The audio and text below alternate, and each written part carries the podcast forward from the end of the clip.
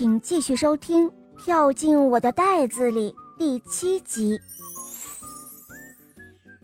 弗兰西斯说道：“好了，别愁了，你放宽心，这件事情就包在我身上了。”“哦，真的吗，先生？难道你是医生吗？”“哦，我不是医生，但是我可以让那个医生来。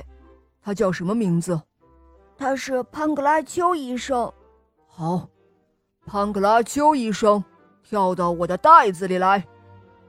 弗兰西斯的话音刚落，只见一位带着全部医疗器械的医生一头就扎进了他的袋子里。棒子，现在该你了，给我使劲儿的揍他。接着，只见那根棒子就挥舞着打了起来。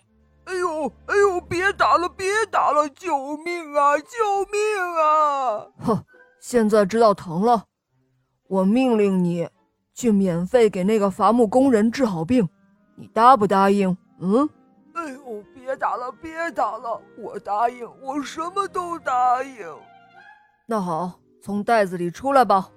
于是，那医生赶忙跑到伐木工人的床边去给他治病了。弗兰西斯继续赶路，几天之后回到了自己的村庄。此刻。一次比以前更加严重的饥荒正在那儿蔓延着。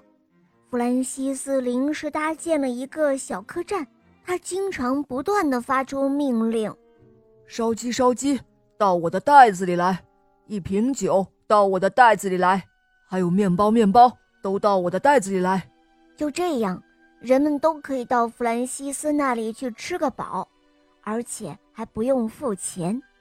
他这个客栈一直就开到饥荒结束，每年丰收年景，他就停办客栈，以免使人们养成懒惰的习惯。可就算是这样，你们认为弗兰西斯很愉快吗？哦，当然也有不愉快的事了。他的十一个哥哥都没有了音讯，他感到很悲伤。很久以来。他已忘记了他们，因为他们舍弃了他，一个可怜的跛子。这个时候，他尝试着说：“我的约翰哥哥，跳进我的袋子里来。”他的话音刚落，只见袋子里好像有什么东西抖动了一下。弗兰西斯打开一看，竟然是一堆白骨。我的保罗哥哥。跳进我的袋子里来，弗兰西斯又尝试着喊着另外一个哥哥的名字，但是依然是一堆白骨。就这样，弗兰西斯尝试着将他的十一位哥哥都叫了一遍，但是毫无疑问，出现的全都是白骨，因为他的哥哥们都已经死了。